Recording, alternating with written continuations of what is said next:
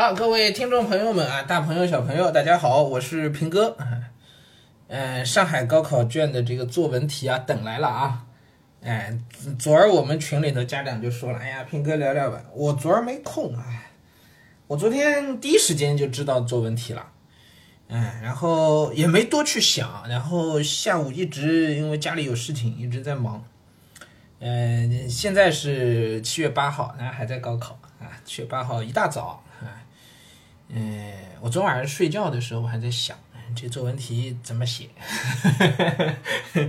哎，然后今儿一早跟大家聊一聊啊。呃，先不说怎么写啊，我觉得每一篇文章怎么写的本身这是一个思路和积累的一个问题，对吧？我们从命题的角度来简单分析一下啊。我还是要说，嗯，上海卷的高考，呃，不是上海这个高考的这个作文题啊。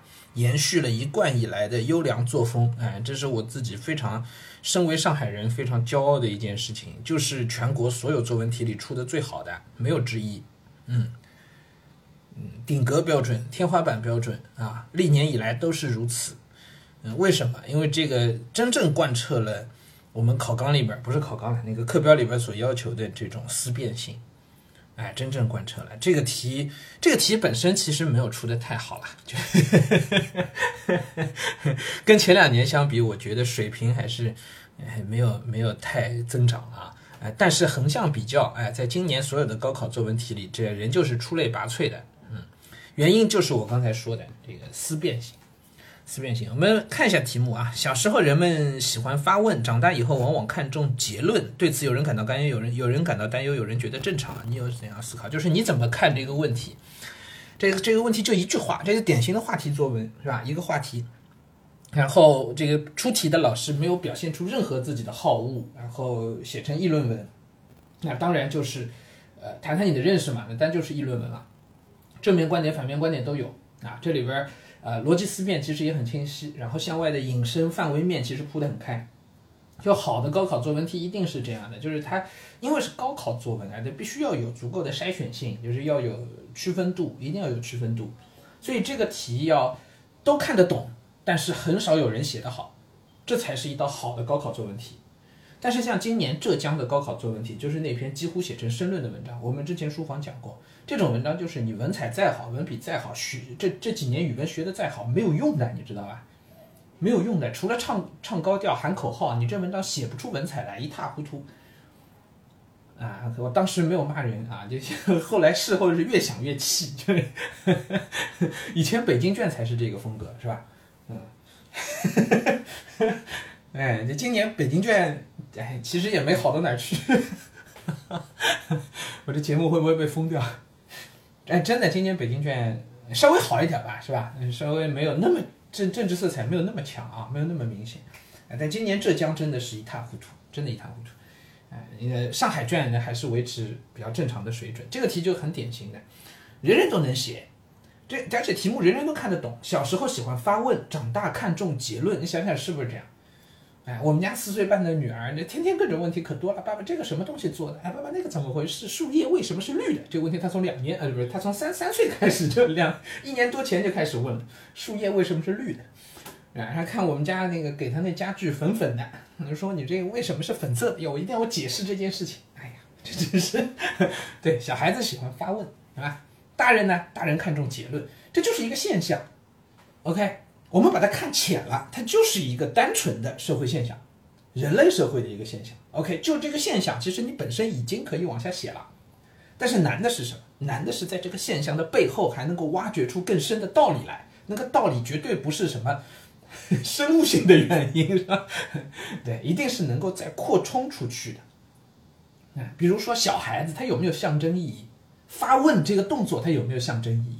发问象征着是那种好奇心。小孩子象征着是一种年轻、充满活力、对未来充满希望，对吗？或者是呃，他他拥有无限可能，这就是小孩。OK，那大人呢？什么是大人？那就是相对固定化的那个就是大人。对，相对固定化之后，我们就会要那个结论，对不对？哎，好，那这个有很多很多可以类比啊。我们从公司管理的角度，一家新创企业，那是一个小孩，他喜欢发问，所以他有创新的精神，他对什么事情都好奇，都愿意去探索。但是一家稳固了的企业，世界五百强稳固了的企业，那那它肯定是流程相对更加复杂一些，对不对？啊，它这种创新的活力肯定相对更少一些，对不对？喜欢结论嘛，喜欢固定的东西嘛。那你站在哪一边呢？那作为年轻人来讲，多半会选择我们站在孩子这一边，站在年轻的这一边。我们需要有更多的活力，对吗？那反过来讲，其实我站在另外一边行不行？同样也是可以的嘛，都能够说得出道理来的。所以这个题是正写反写没有任何问题，那真正就做到了，大家只要自圆其说就好。而且它那个象征意味，我是因为这个那个 最近经管的东西看的有点多，所以举了这样例子。那还有很多其他的，比如说人类在科学探索过程当中，啊，或者是呃，我们每一个人在这个这个成长当中，是不是还有其他的嗯，这个这个呃年轻的一种状态啊，和或者是对比一些呃更更成熟、更稳重的一个状态啊？那社会现象当中有没有？那同样也有的，对吗？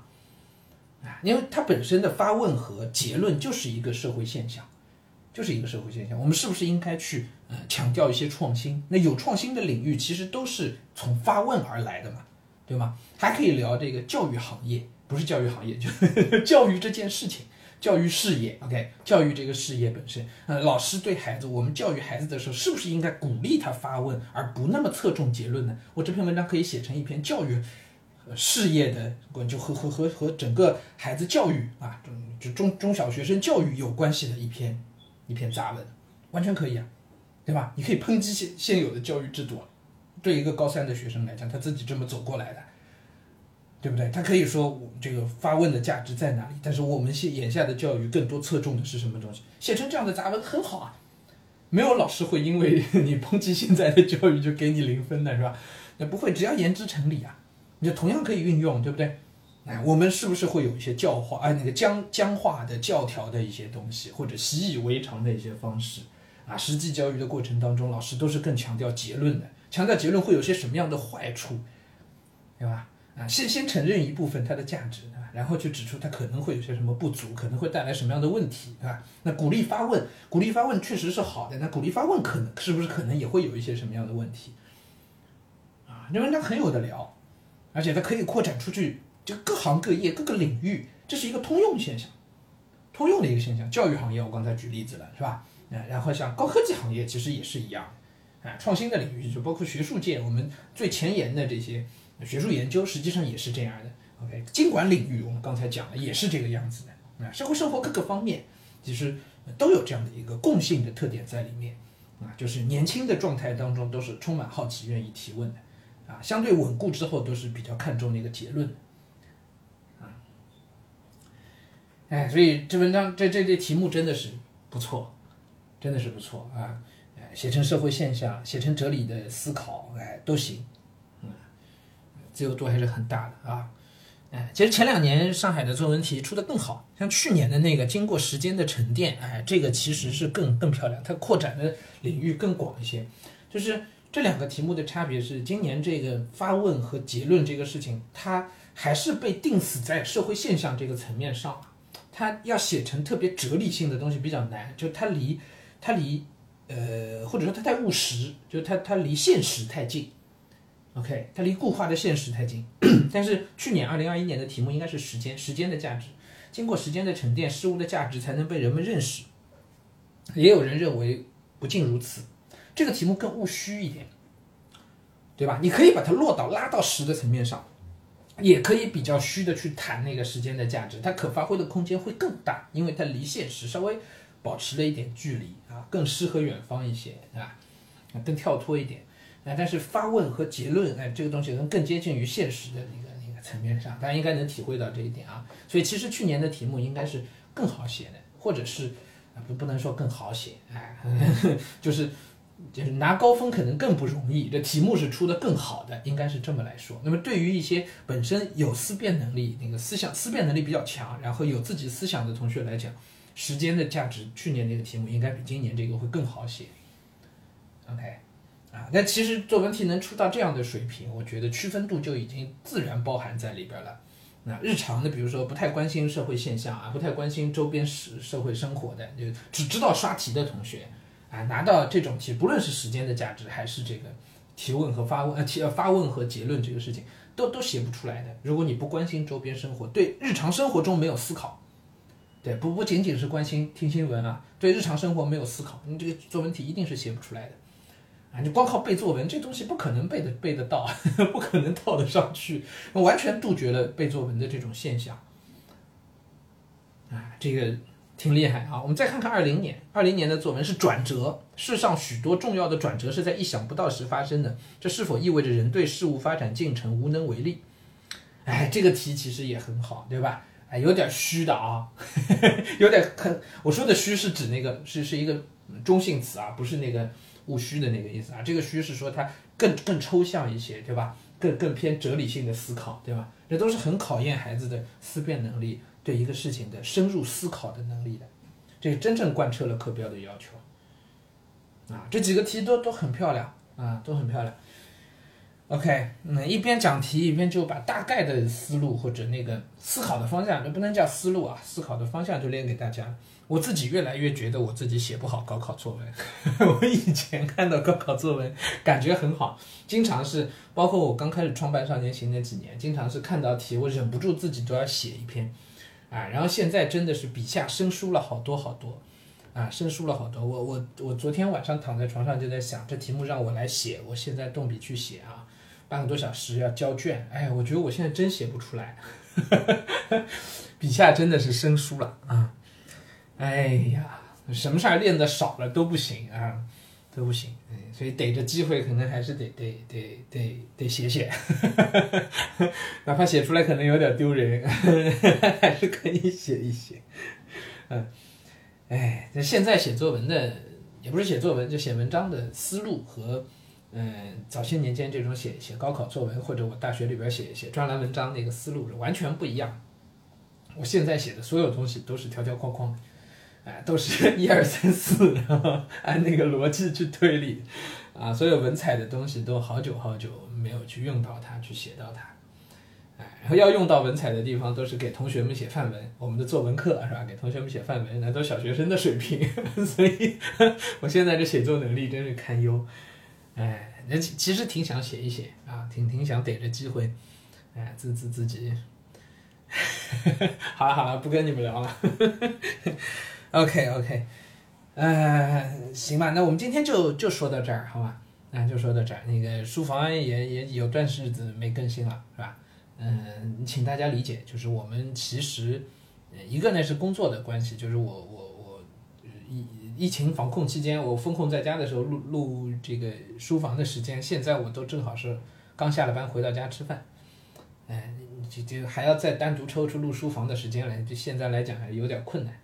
啊然后也不是，其实这一个月也不是完全没录过，嗯，不瞒你们说，我录了中间有过三五次，三五次，呃，但是呢，出于种种原因，有一些我自己主动没放上来，啊，还有一些放上来之后，我们想了想，这个咱把它删了呵呵，种种原因吧，种种原因吧，哎，请大家理解啊。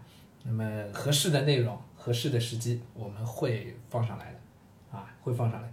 那我们同事已经在说了，说这个，说我们整个团队就最最大的风险就是平哥，哎，平哥这个一一一一路书房一开直播，这嘴巴就管不住，啊，呃，什么该说的不该说的都能往外讲啊，是不是就可能讲出问题来？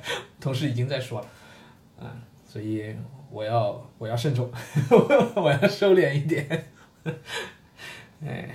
好吧，但其实我我想象中的书房就是能跟大家比较自由的聊天的，是吧？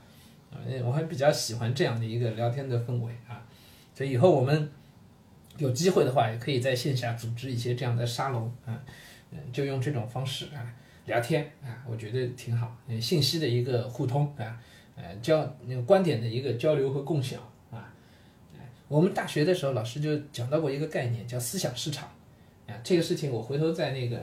呃，少年啊，就评说通识少年哲学里面会讲到过，哎，就商品交易有一个市场的，OK，那思想也应该有一个交流的市场，它不是交易，是交流，对吧？思想也应该有一个市场，在那个市场当中，思想和思想的碰撞会诞生出新的火花来，OK，那么我我自己的感受是，我在录书房这样的节目的时候，因为比较自由一点，所以呢，稀里哗啦自己讲，有时候讲着讲着会突然意识到某一个事情是自己之前没想到。就写脚本的就不一样，写脚本就完全是单向的传输啊，我是想清楚了，我在我在讲的，啊，所以条理都非常清晰。我录的节目都是这样。但是这个书房就就不一样，书房我我基本上是脑袋大概有我们今天聊什么，我就拿出来就开始说了，说着说着，然后哎，有些东西可能是临时想到的，有些东西可能是之前都完全没想到过的，是吧？如果有这样一个交流的氛围，各位欢迎各各行各业的精英人士啊，尤其是跟这个家长的自我修养有关的话题，啊，都可以到时候拿出来，我们呢争取能搞一些这种线下的沙龙，小规模的啊。